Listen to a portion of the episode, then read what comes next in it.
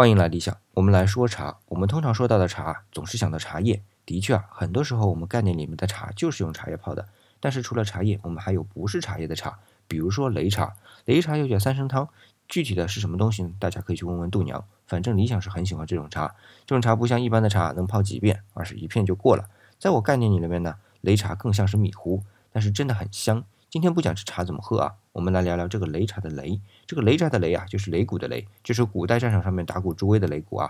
难道这喝茶还要擂鼓不成？当然不是，这里的擂啊是有捣碎的意思。我们在百度上看，说擂鼓有研磨成粉的意思。不过我想的是，我们粤语当中“擂”这个词啊，有不停的捶打的意思。比如说擂大米，就和冲大米基本是一个用法。所以回过头来说啊，这擂茶就是把像大米了、花生了、芝麻了之类的擂成粉或者冲成粉，然后要喝的时候直接拿开水一冲就可以了。在喝这种茶的时候啊，和上期聊的粗茶是一样的，不需要有什么讲究，就是直接冲着它的香气去的。